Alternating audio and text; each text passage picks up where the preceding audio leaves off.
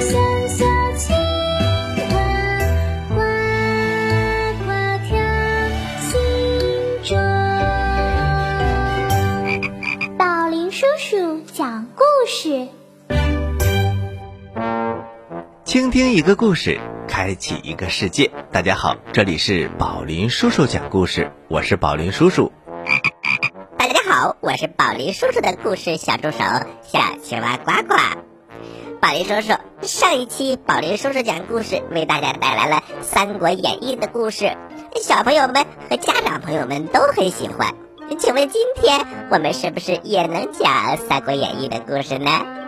哈哈，小青蛙呱呱，当然你说了算了，你是宝林叔叔的故事小助手嘛。你说讲《三国演义》，我们就马上开始今天的故事。吃葡萄不吐葡萄皮，不吃葡萄倒吐葡萄皮。好故事快到我的筐里来！哎呀，故事装的太满了。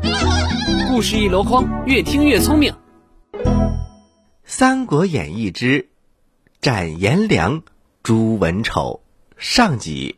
话说一场大仗之后，刘备投靠了袁绍，关羽屯土山约三世投降了曹操，而张飞呀逃进了芒砀山。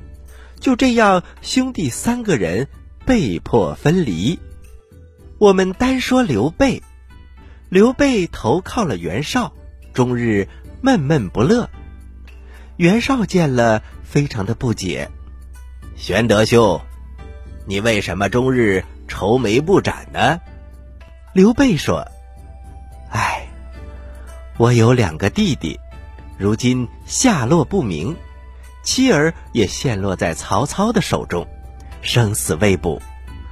大丈夫处事，上不能报效国家，下不能保全妻子，枉为人呐。”袁绍说：“哎，玄德。”我正要攻打许都，现在天气暖和，正好出兵。有一个叫做田丰的谋士连忙劝阻：“呃，主公，此时不宜出兵。以前曹操攻打徐州，许都非常的空虚，正好趁虚进兵。如今徐州已破，曹操以精兵坚守许都，难以撼动。”不如忍耐一段时间，等待时机成熟，再兴兵讨伐不迟。可是袁绍不听劝，他悍然调动大军，以大将颜良为先锋，浩浩荡荡南下许都。他先进攻白马。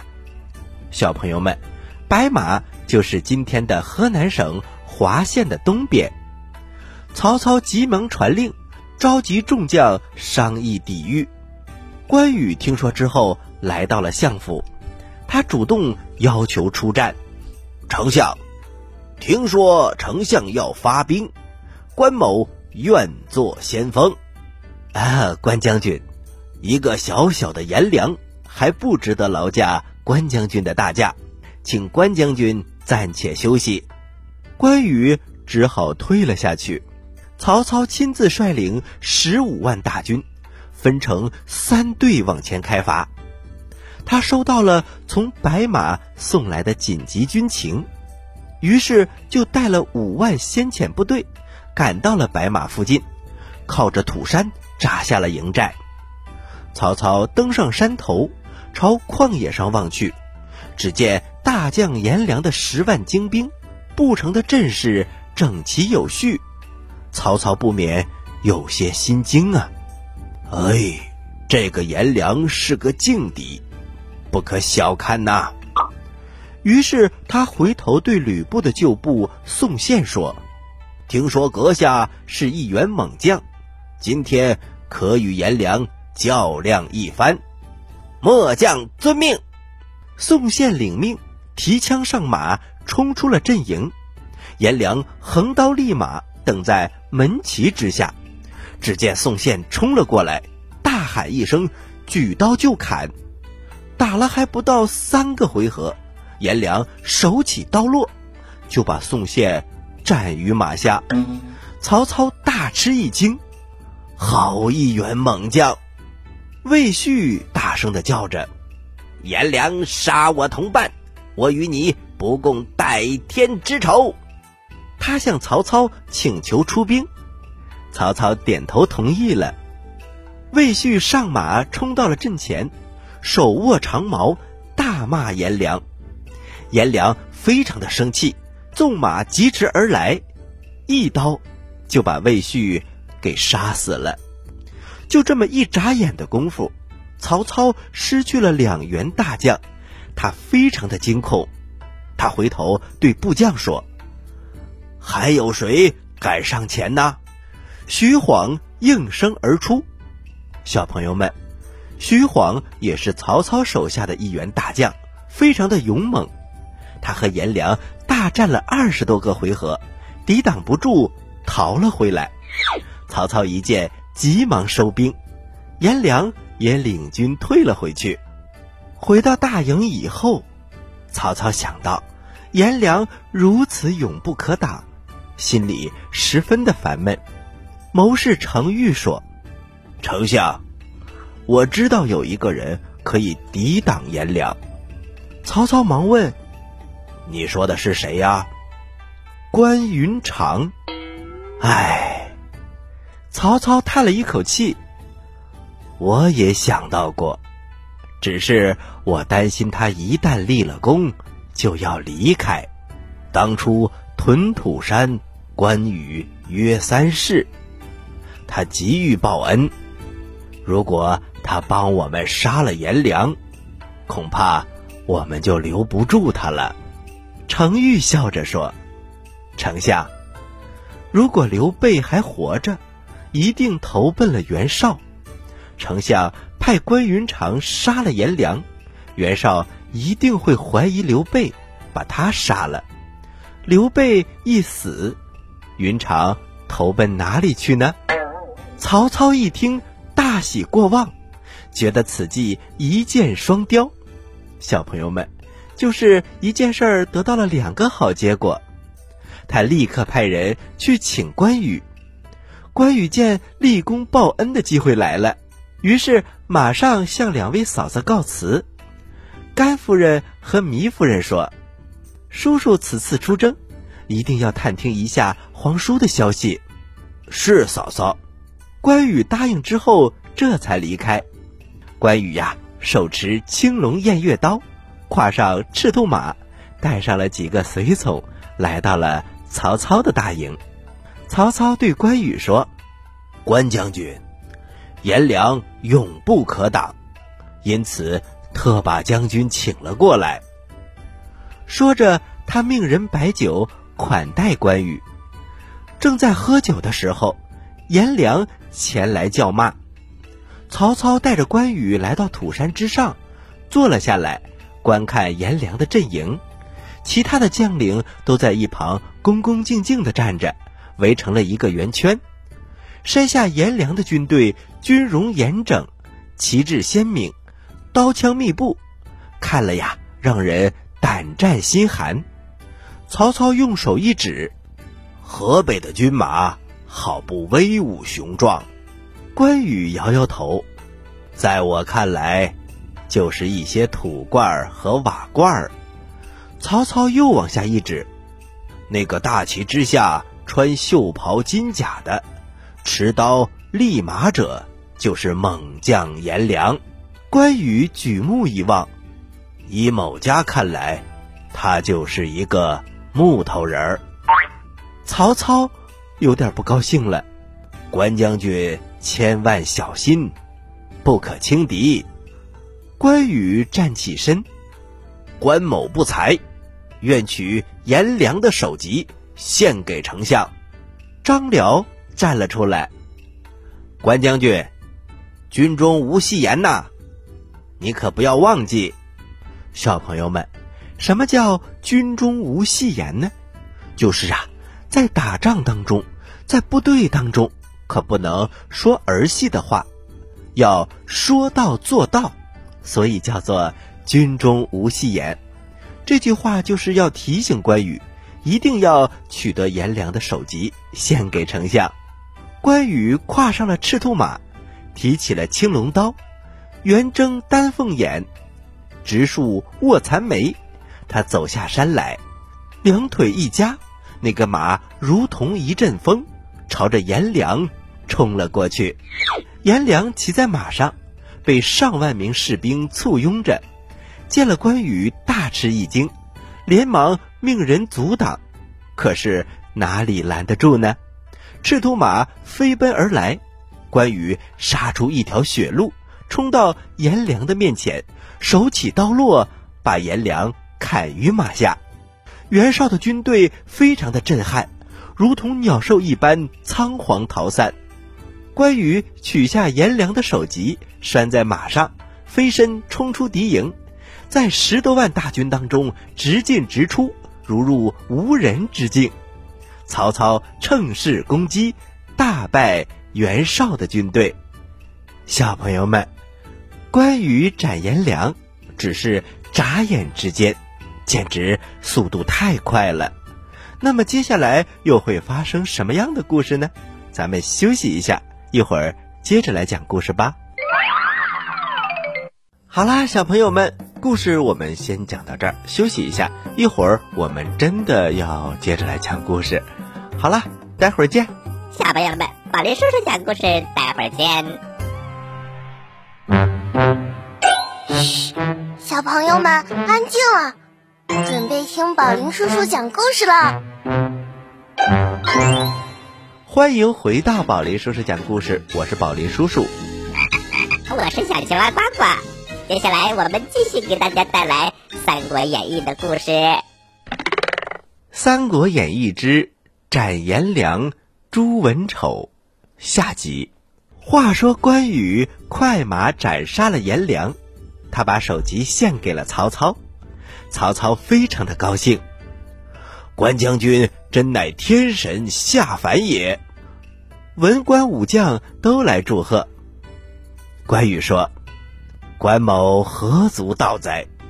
我三弟张飞、张翼德，在百万军中取上将之首级，如探囊取物，反掌关文一般。”小朋友们，什么叫探囊取物？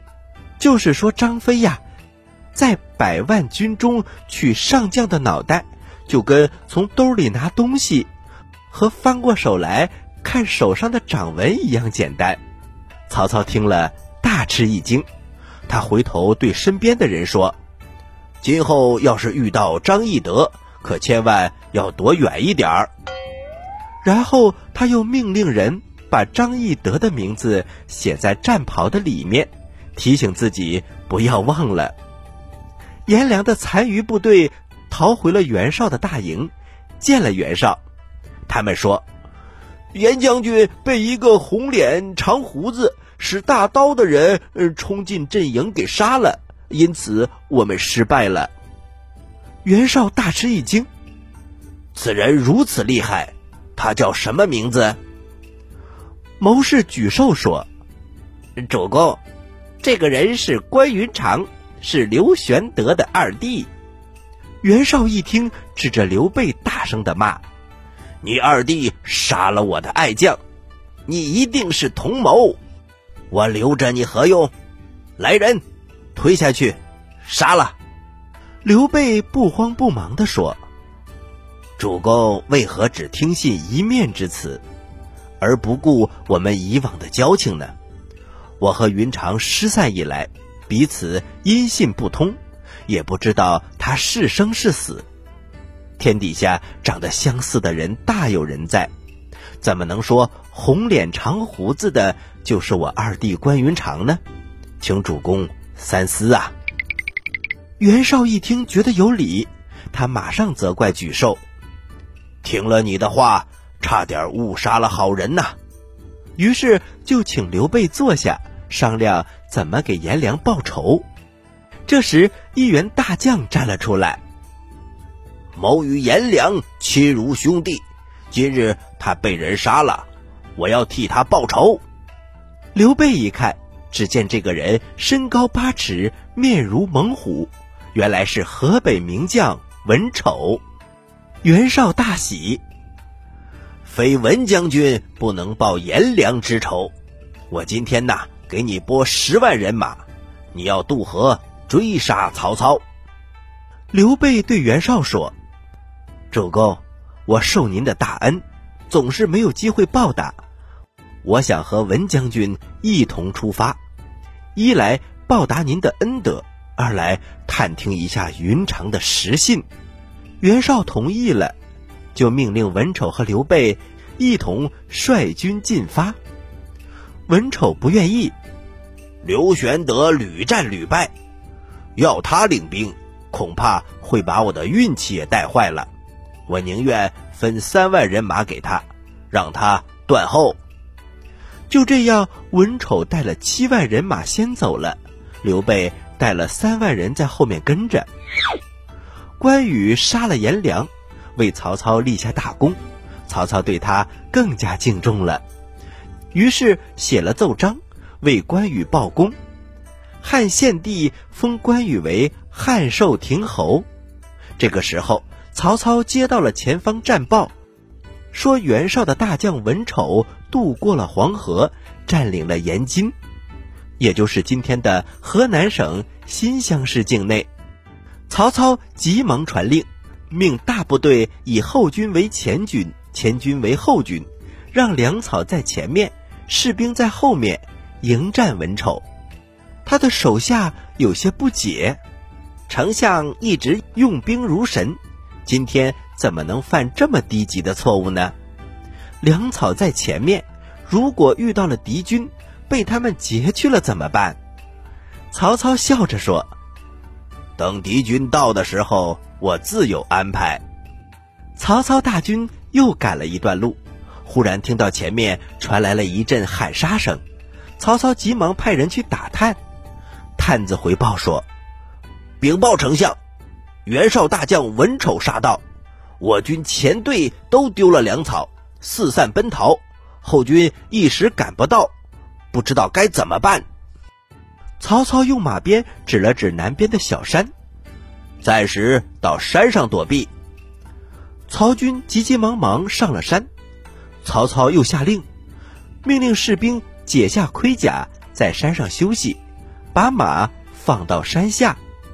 文丑大军追杀了过来，曹操将士着急地说：“丞相，敌兵都来了，快去抢回战马，赶快逃吧！”曹操的谋士荀攸急忙阻拦：“这正是诱敌之计，正好可以消灭敌人，怎么能逃呢？”曹操给荀攸使了个眼色，嘴角还露出了笑意。荀攸立刻会意，也就不再多说什么了。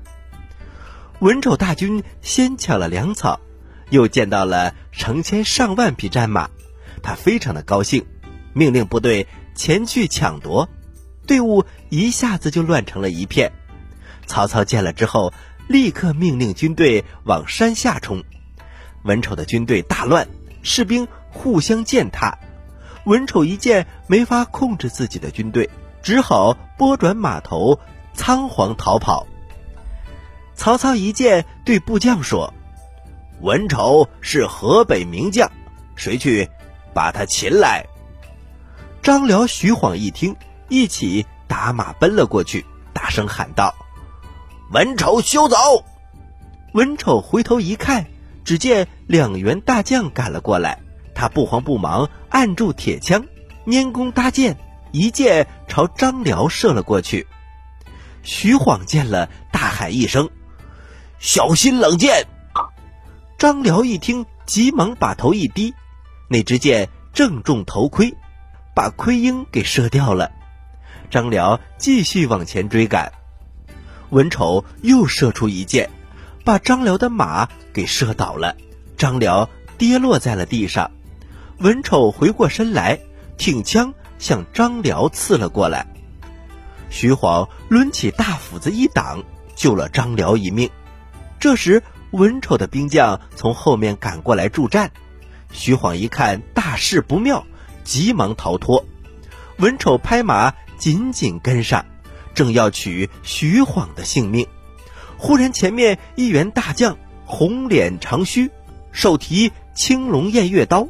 朝自己冲了过来，文丑知道这是关羽，心中非常的害怕，只好勉强挺枪迎战。两马相交，二人缠杀在了一起。不到三个回合，文丑就抵挡不住了，他拨马就往回跑，哪知道他的马跑得虽快，可是关羽的马跑得更快。关羽从后面赶了上来，手起刀落，把文丑斩于马下。就这样，关羽斩颜良、诛文丑，曹操挥兵向袁绍的军队冲杀了过来。袁绍的军队自相践踏，以及掉进黄河里的人不计其数，粮草和马匹全都被曹操夺了过来。小朋友们，这就是《三国演义》当中非常有名的斩颜良、诛文丑的故事。好啦，小朋友们，斩颜良、诛文丑的故事我们讲完了。接下来，我们马上挤出一点时间，也要学习学习柚子姐姐讲古诗词。你准备好了吗？今天带来的是《敕勒歌》。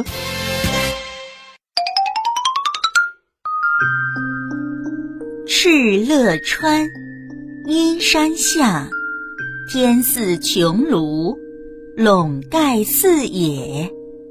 天苍苍，野茫茫。风吹草低见牛羊。敕勒川，阴山下，天似穹庐，笼盖四野。天苍苍，野茫茫，风吹草低见牛羊。敕勒川，阴山下。天似穹庐，笼盖四野。天苍苍，野茫茫，风吹草低见牛羊。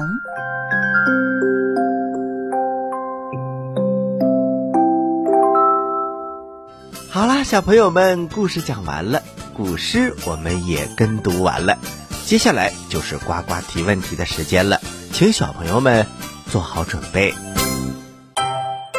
你说，为什么我总是这么开心呢？你帅呗，你有钱，都不对，因为我每次听故事都能回答对小青蛙提的问题。嘿嘿嘿嘿嘿，呱呱提问题喽，小朋友们做好准备哟。小朋友们，嗯，在《敕勒歌》这首古诗词当中。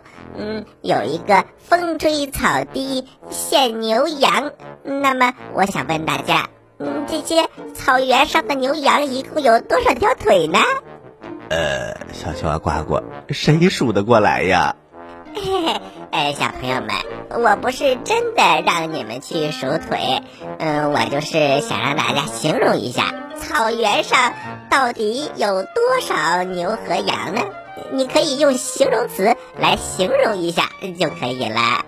知道答案的小朋友，请把你的答案发送到我们的微信公众平台“宝林叔叔讲故事”的留言区，发送格式为日期加答案。